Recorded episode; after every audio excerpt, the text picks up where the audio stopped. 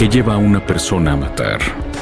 ¿Cómo escoge a sus víctimas un homicida? ¿Qué moldea la mente de un asesino serial?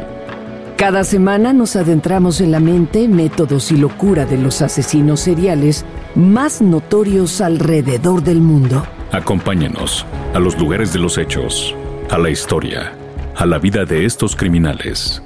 Asesinos seriales. Una producción de Parcast y Spotify.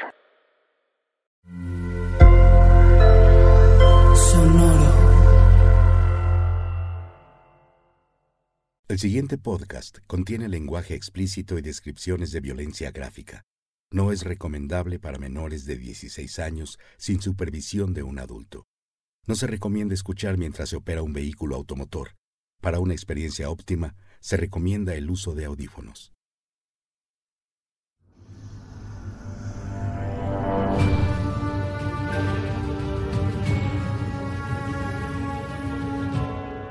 Oscuridad sigue al acecho, ahogándonos en nuestros propios miedos.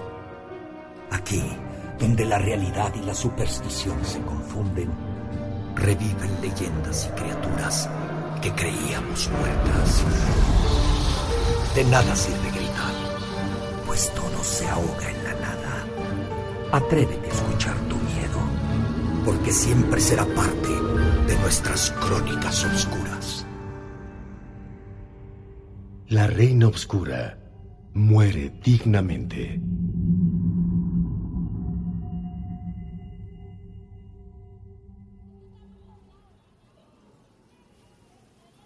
No pasaban las dos de la tarde y ya casi todo estaba listo.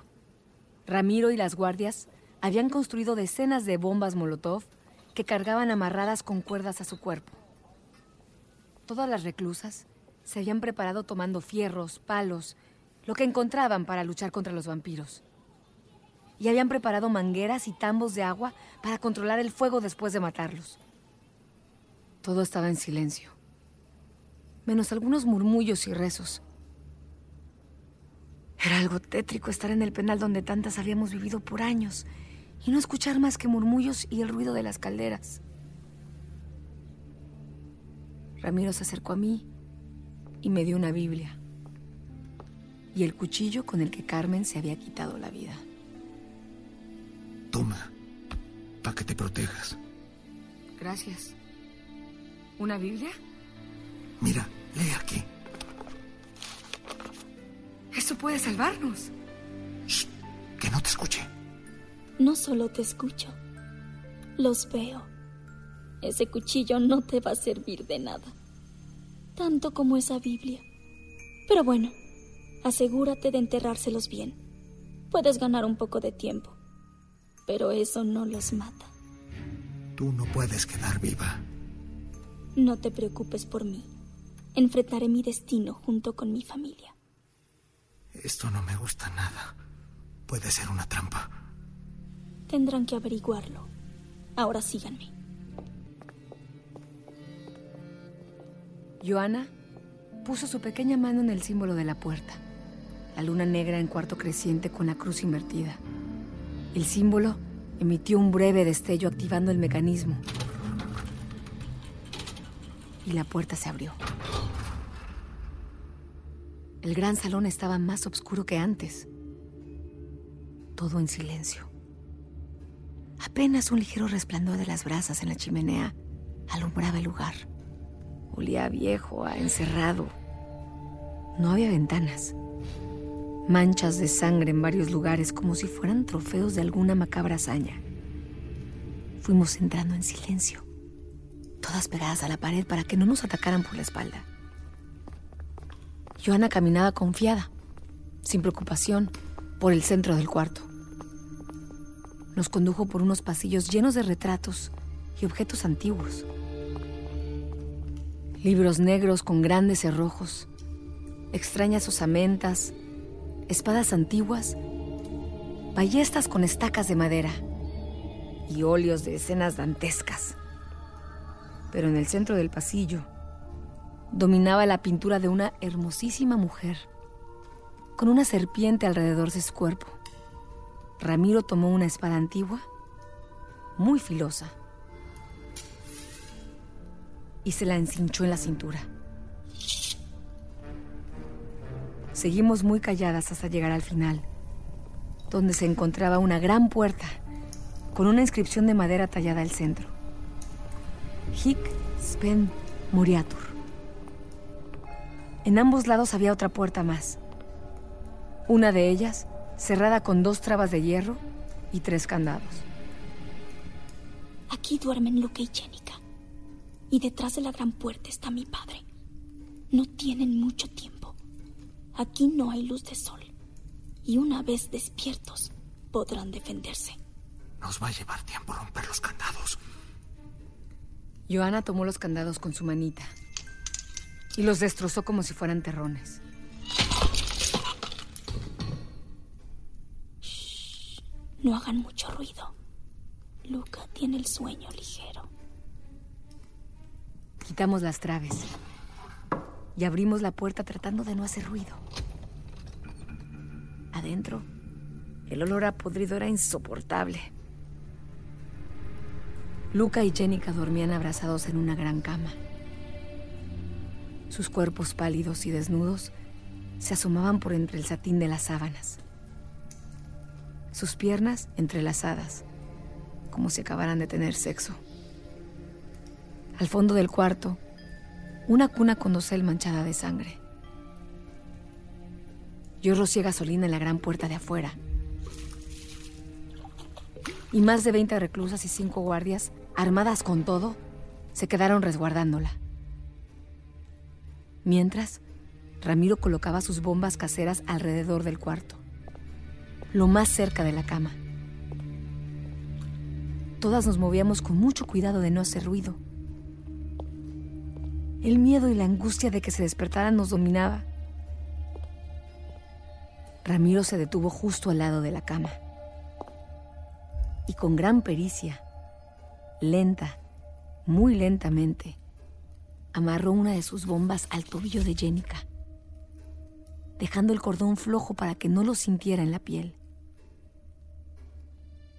Sigilosamente, tomó la espada y con señas nos indicó que nos saliéramos. Todo estaba listo. Una a una fuimos saliendo del cuarto, de puntitas muy calladamente, mientras Ramiro vigilaba junto a la cama que no se despertaran. Pero al salir, por el olor a podrido, una de las guardias decidió acercarse a la cuna junto a la pared.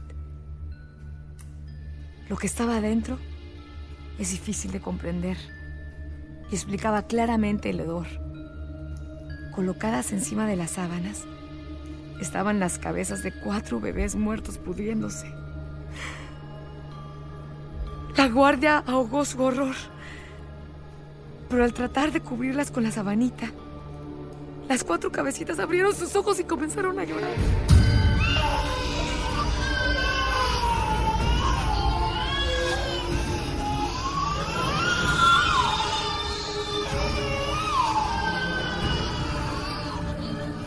El llanto alertó a Luca, incorporándose de la cama rápidamente. ¡Jenica! No alcanzó a decir más. Ramiro lo decapitó de inmediato, rodando su cabeza hacia el suelo. El ruido despertó a Jenica. Abrió sus ojos y al ver el cuerpo decapitado de su hermano, no contuvo más su furia.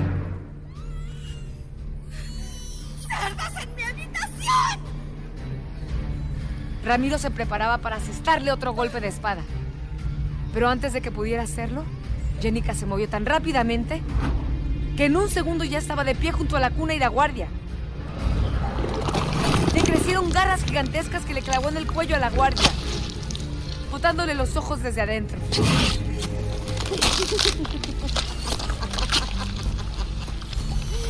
No toques mis juguetes, cerda maldita. Con la rapidez de sus movimientos, se le apretó el cordón en el tobillo, llevando la bomba por donde se moviera. ¿Qué es esto? ¿Quién se atrevió a amarrarme esta porquería? A esa la voy a matar primero. ¡Rocío! ¡Ahora! Ramiro y yo llevábamos encendedores, pero con el nervio y el miedo no podía prender el mío. Él levantaba la espada amenazando a Jenica con decapitarla también. Pero ella tranquilamente tomó con sus manos la cabeza cercenada de Luca y nos sonrió. ¿Se lo dices tú? ¿O se los digo yo, hermanito? Frente a nosotros, la cabeza de Luca abrió los ojos y comenzó a reír.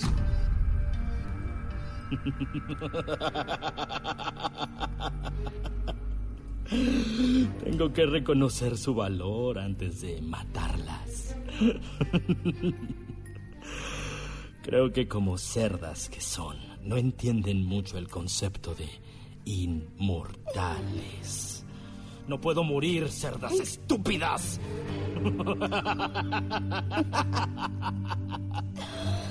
Tengo hambre, hermanito. ¿Un bocadillo antes de regresar a la cama? En ese momento, Ramiro encendió las bombas y el rastro de gasolina junto a la cama. Yo seguía intentando, pero entre el miedo y el sudor no lograba encenderlo. Todo comenzó a arder rápidamente y las llamas comenzaron a expandirse por toda la habitación. Jenica ya no podía acercarse a Ramiro, ya que una pared de fuego había crecido y se lo impedía. No podíamos perder el tiempo. Jenica y la cabeza estaban muy cerca de donde yo estaba. Así que agarré mi cuchillo y se lo enterré en el cuello. Ella no sintió nada. Simplemente se arrancó el cuchillo y de un golpe me puso de rodillas a sus pies. Va a dejar cicatriz. Ay, mira lo que hiciste, cerda inmunda. Ahora voy a tener que usar cuellos largos. Jenica me mantenía con su mano en el suelo. No podía hacer nada. El cuerpo sin cabeza de Lucas se levantaba de la cama acercándose a su hermana. La cabeza seguía hablándonos con furia, mientras su cuerpo la tomaba entre sus manos. ¿Cómo se atreven? Ella es la razón de mi vida. Nadie lastima a mi hermana. Ahora por esto vas a morir lentamente. Te voy a desollar viva para que cuando me beba tu sangre, el simple roce del aire sea un dolor insoportable y vayas perdiendo la vida mientras contemplas tu propia muerte. Ramiro estaba detrás del fuego, buscando con la mirada una solución. Yo sabía que iba a morir, pero me hubiera gustado por lo menos acabar con uno de ellos. Sí, de rodillas. Morirás como cerda, en cuatro patas.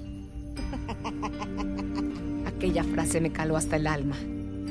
Es increíble cómo el orgullo activa el instinto de supervivencia.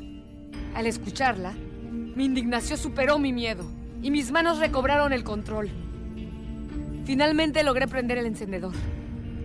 Y como mi cuerpo tapaba la bomba molotov amarrada en su tobillo, ella no se percató que acababa de encenderla.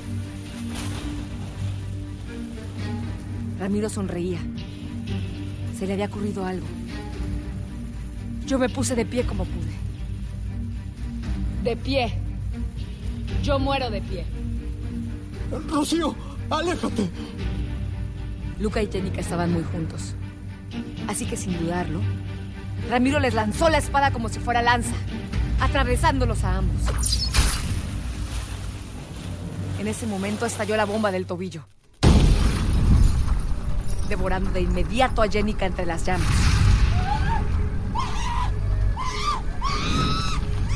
Luca trató de zafarse, pero su hermana se aferraba a él mientras gritaba de terror.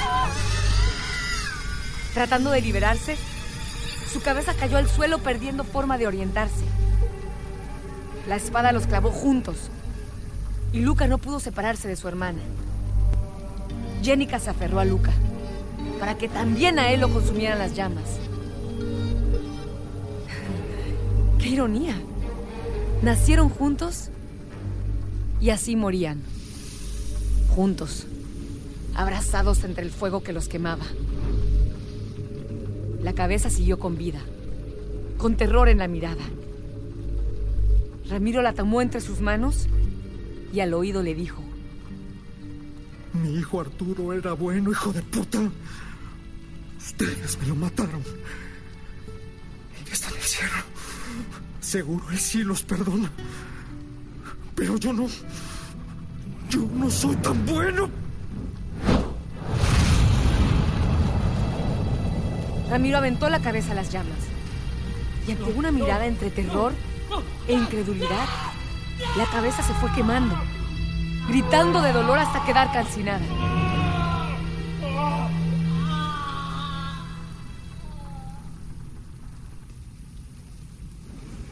Faltan dos.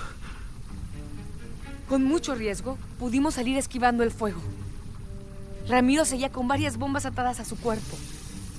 Yo tomé mi cuchillo y logré salir de aquel cuarto entre las llamas y el humo.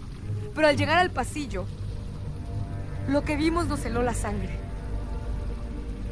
Todas las reclusas y las guardias estaban muertas. Todas. Despedazadas. La gran puerta ardía. Estaba abierta en llamas. Mostraba una habitación oscura y vacía. El pasillo tapizado con los cadáveres de nuestras compañeras que ni siquiera pudieron gritar por ayuda. Por acá. Ramiro volvió a fruncir el ceño. No confiaba en Joana. Y los cuerpos que estábamos viendo confirmaban sus sospechas.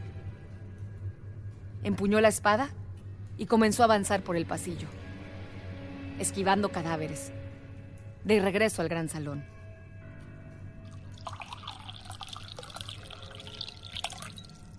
Tenemos que brindar por su valor. En toda mi existencia nadie había llegado tan cerca. Anden, tomen un brindis por su valor.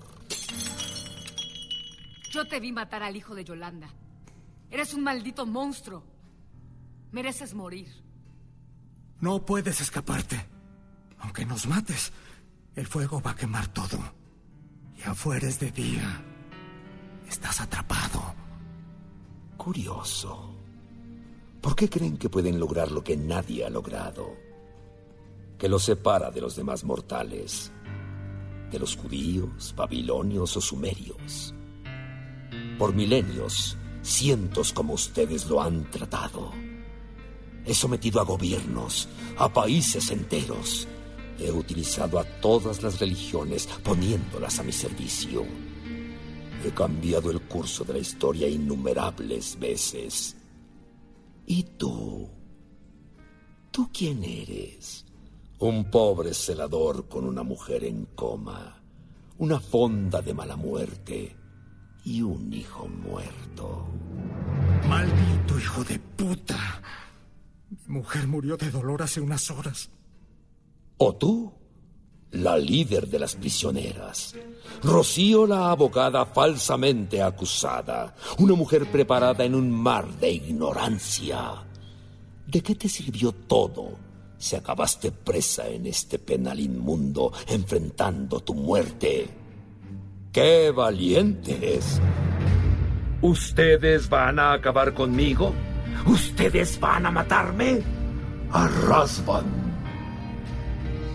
Mi nombre inspira miedo desde el principio del tiempo. Yo soy el incubo original, el hijo de Lilith y la bestia. ¡Nosferatu! Entonces entró Joana, tranquila, con una copa llena de sangre en la mano. Yo me uno al brindis. Me encanta cuando te pones bíblico, padre. Mi pequeña, debes estar molesta. Estar molesta. Pero comprende que ahora somos tú y yo solamente. Perdóname, padre.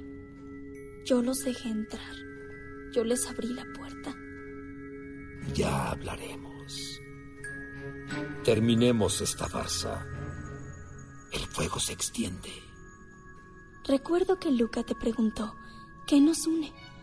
Y tu respuesta fue clara, lealtad y obediencia. He aquí la prueba. Bebe mi copa, Padre, testimonio de mi lealtad y de mi obediencia. Te la ofrezco voluntariamente. Pequeña, yo te hice inmortal. Y ahora tú me haces un dios. Bebe, padre. Sé lo que te estoy ofreciendo.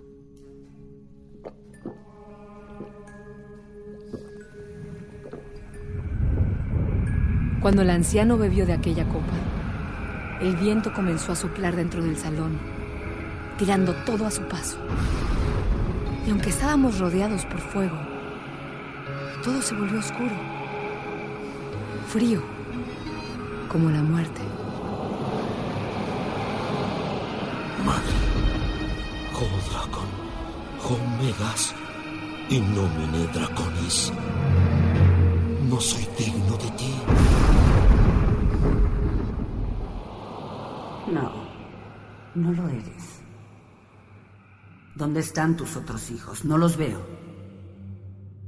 Y desde lo más oscuro del salón, justo delante de donde estábamos, se escuchó claramente una voz. Una mujer en las sombras. Los sorprendieron cuando dormían. No sobrevivieron. ¿Qué dices? ¿Qué ejército los venció? ¿Qué extraño poder utilizaron? ¿O quieres decirme que fueron estos dos simples mortales quienes lograron tan tremenda hazaña? Madre, lo que pasó es que... ¡Silencio! No me interesa. Acércate, mi niña, que también soy tu madre. Jo Dracon, Jo Megas y Nomine Draconis. Puedo sentirte pequeña y mi corazón se complace. Tú y yo estamos unidas. Tú en la tierra y yo en las sombras. Solo yo te entiendo. Nadie imagina el poder que resguardas. Y ahora somos invencibles, madre. Acabaremos con los hijos de Eva. Y tú dejarás las sombras y reinarás sobre la creación entera. Oh, Dracon, oh, Megas y Nomine Draconis. Que así sea. Tú, pequeña, serás grande entre las grandes. Prueba del poder de la mujer primigenia. Lo que no pudo lograr Rasvan en siglos será tu misión y existencia. Él es hombre y por tanto débil. Tú eres poder, creación, altivez e inteligencia. Cumple ahora para lo que fuiste creada. Sé lo que piensas hacer. Tienes mi media. Yo estoy condenada a las sombras, sin poder jamás regresar. Usa el poder de Dios contra Dios, mi pequeña. Él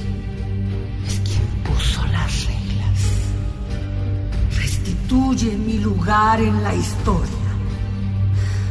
Y Samael regresará de las sombras para gobernar a mi lado. Dios se olvidó del hombre. Ahora será la mujer quien mande. Yo soy la reina oscura y tú, mi hija, mi descendencia. Destruye a todos, Joana. Acaba con la raza humana. Algo extraño sucedía. Rasvan estaba hincado, sometido ante las sombras, mientras que Joana, con una extraña mirada, sonreía. Yo tenía la vista fija en la puerta que seguía abierta. En el suelo habían dejado un tambo de gasolina abierto. Eso podía servirme. Sentí un poco de alivio. Aquello podía ayudarme mucho. Hasta que vi a Ramiro cómo se acomodaba el cinto con las cuatro bombas Molotov que le quedaban. ¿Estás loco, Ramiro? No lo hagas. Lánzalas. Se mueven muy rápido y solo tenemos un chance. Tengo que ser yo. Vas a morir, Ramiro. No lo hagas. ¿Qué me queda, Rocío? Ya me quedé sin hijo y sin mujer. No tengo a nadie más. Y a quienes debía yo de cuidar están muertas. ¿Cómo voy a explicar todo esto? No soy más que un celador de penitenciaría con poco dinero y lleno de deudas. Déjame hacerlo, Rocío. No me detengas. Así por lo menos le hago justicia a mi Arturo.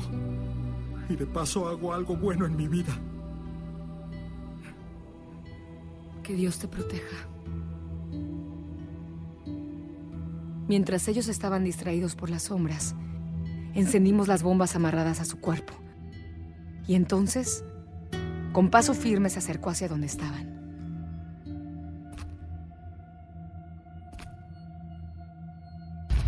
¿Me amenazas, cerdo? Acércate más, que no puedes hacerme nada.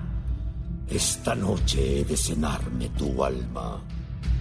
Podrás ser inmortal o todopoderoso, pero eso me vale madres. Para mí tan solo eres un pinche monstruo que no merece el poder que tiene. Y yo soy un simple mortal. Un cabrón de la guerrero que así, jodido, está a punto de partirte tu madre. Rasvan abrió su boca como de serpiente, mostrando sus colmillos gigantescos. Y con furia le mordió la yugular a Ramiro. Él tan solo lo abrazó fuerte, muy fuerte. Las bombas estallaron, consumiéndolos en llamas.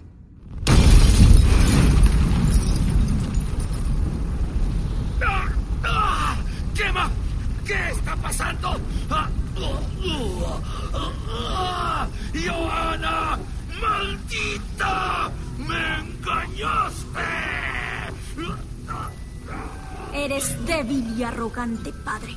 Nunca dije que era mi sangre. Fue mi ofrenda para acabar contigo. Era sangre de reclusa entregada voluntariamente. Pobre papá. Tu ambición te consume con fuego para condenarte al olvido, que es peor que la muerte. Ahora yo reinaré en este mundo con el poder y la protección de mi madre.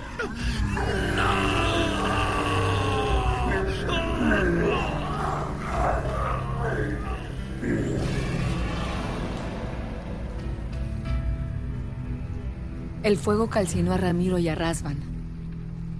Ramiro no se movió ni un centímetro. Ni siquiera aflojó su abrazo. Solo se quedó quieto, soportando el dolor que lo quemaba. Yo, aprovechando la distracción, corrí hasta la puerta, tirando el bote de gasolina al fuego para impedir que me siguieran. El fuego envolvió a Joana. Su madre se retiró a las sombras mientras el fuego se avivaba, pero solo gané un poco de tiempo. Joana caminó por entre el fuego completamente ilesa, como si no le hubiera pasado nada. El fuego se reflejaba en sus ojos y había furia en su mirada. No hay salida, Rocío. No huyas. No te maté porque me sirves. Escoge obediencia o muerte. Yo no podía pensar más. El fuego se había extendido y estaba a punto de consumir todo. Sabía que iba a morir. Sabía que me atraparía. Pero no se lo haría fácil. Salí lo más rápido que pude. Al pasar por el cuarto de máquinas, el fuego ya había alcanzado las calderas. El vapor comenzó a chillar por la presión y todas las máquinas retumbaban a punto de estallar. Joana caminaba sin prisa detrás de mí, llamándome. Rocío. Alcancé a llegar a las escaleras y gracias a eso logré salvarme. Explotó de repente.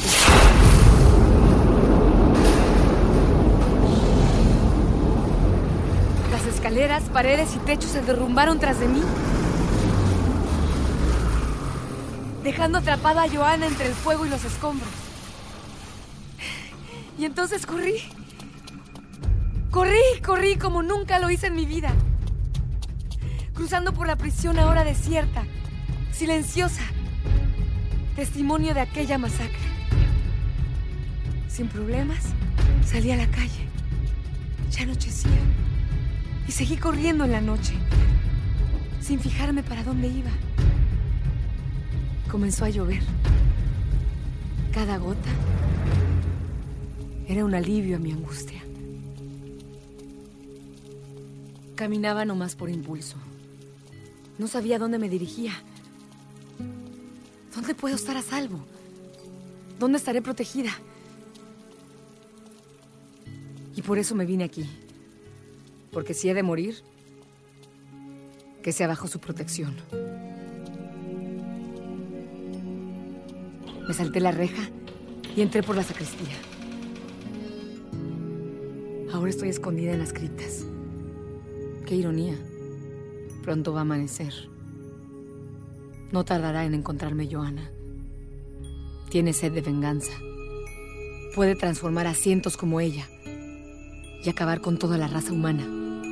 Por eso, dejo grabada mi historia, para que sepan de la amenaza. No queda mucho tiempo. Protéjanse todos. Encuentren la forma de destruir a Joana.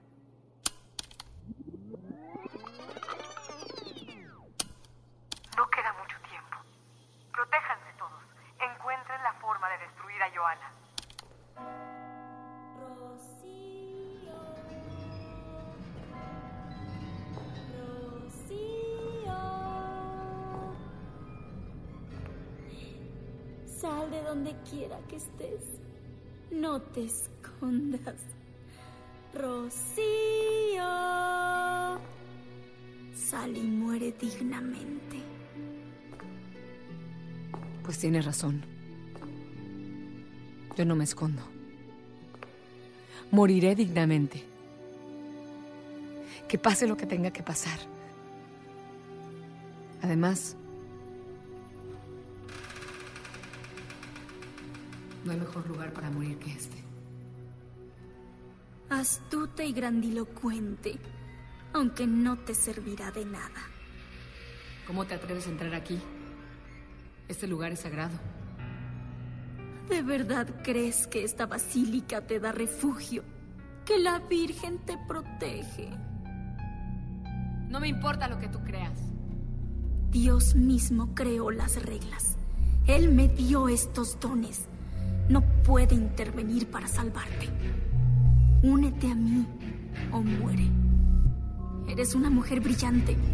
Sería un desperdicio tu muerte. Yo te escojo, Rocío. Sírveme a mí y vivirás para siempre. ¡Nunca! Ah, veo que traes tu cuchillo. ¿Crees que puedes matarme? Espera. Eres demasiado inteligente. ¿Acaso quieres matarte? Eso sería épico. Dios creó las reglas, es cierto. Y muchas las desconoces. No lograrás tus planes. No pienso matarme. No voy a condenar mi alma quitándome la vida. ¡Anda! ¡Ya mátame! ¡Ya mátame! ¡Bebe mi sangre, maldita! ¡Bebe mi sangre! Tanta furia, tanta rabia. ¡Qué desperdicio! Hubiera sido una gran aliada. Te voy a hacer un regalo. Anda, clava tu cuchillo aquí en mi corazón para que mientras mueras desahogues tu rabia. ¡Ah! ¡Muere! ¡Ah! ¡Ah! ¡Muere! ¡Muere!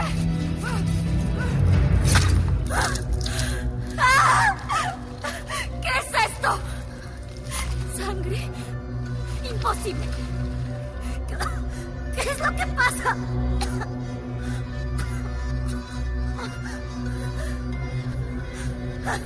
En esto confiaba, maldita. Por eso me refugié aquí. Claro que Dios creó las reglas. Aquí no eres invulnerable. Ya está entrando la luz del sol. Ahora muere por luz. Quedas libre de las sombras.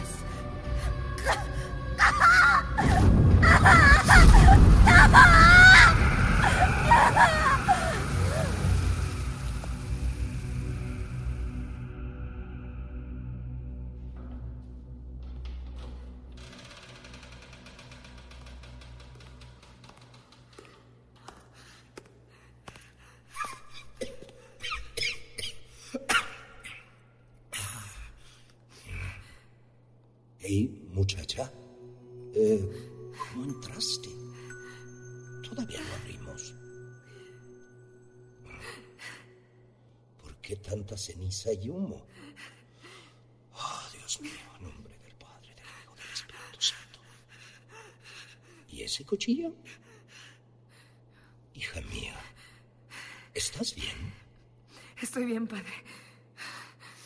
Voy a estar bien. ¿Tuviste un mal día? Ni se imagina, padre. Ni se imagina.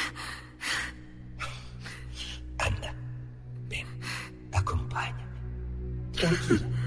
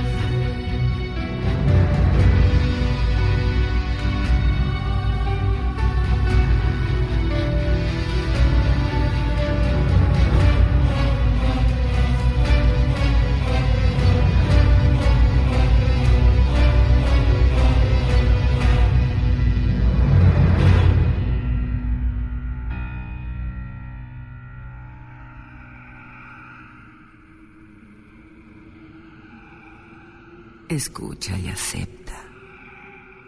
En la oscuridad no hay diferencias.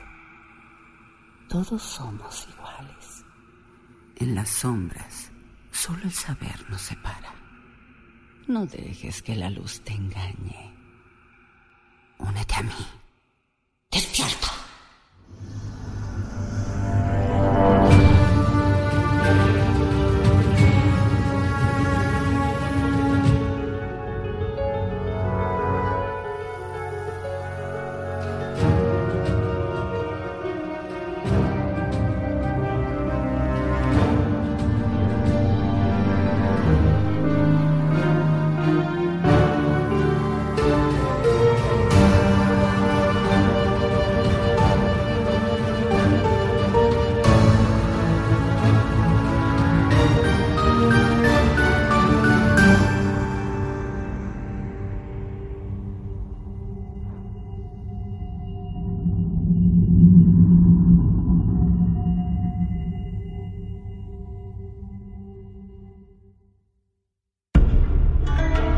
Crónicas Obscuras es una producción de Sonoro, protagonizada por Ana de la Reguera, escrita y dirigida por Luis de Velasco.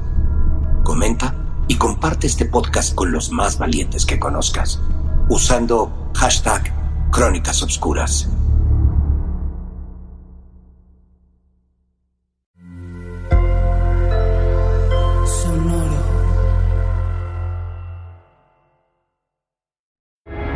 ¿Qué lleva a una persona a matar? ¿Cómo escoge a sus víctimas un homicida? ¿Qué moldea la mente de un asesino serial?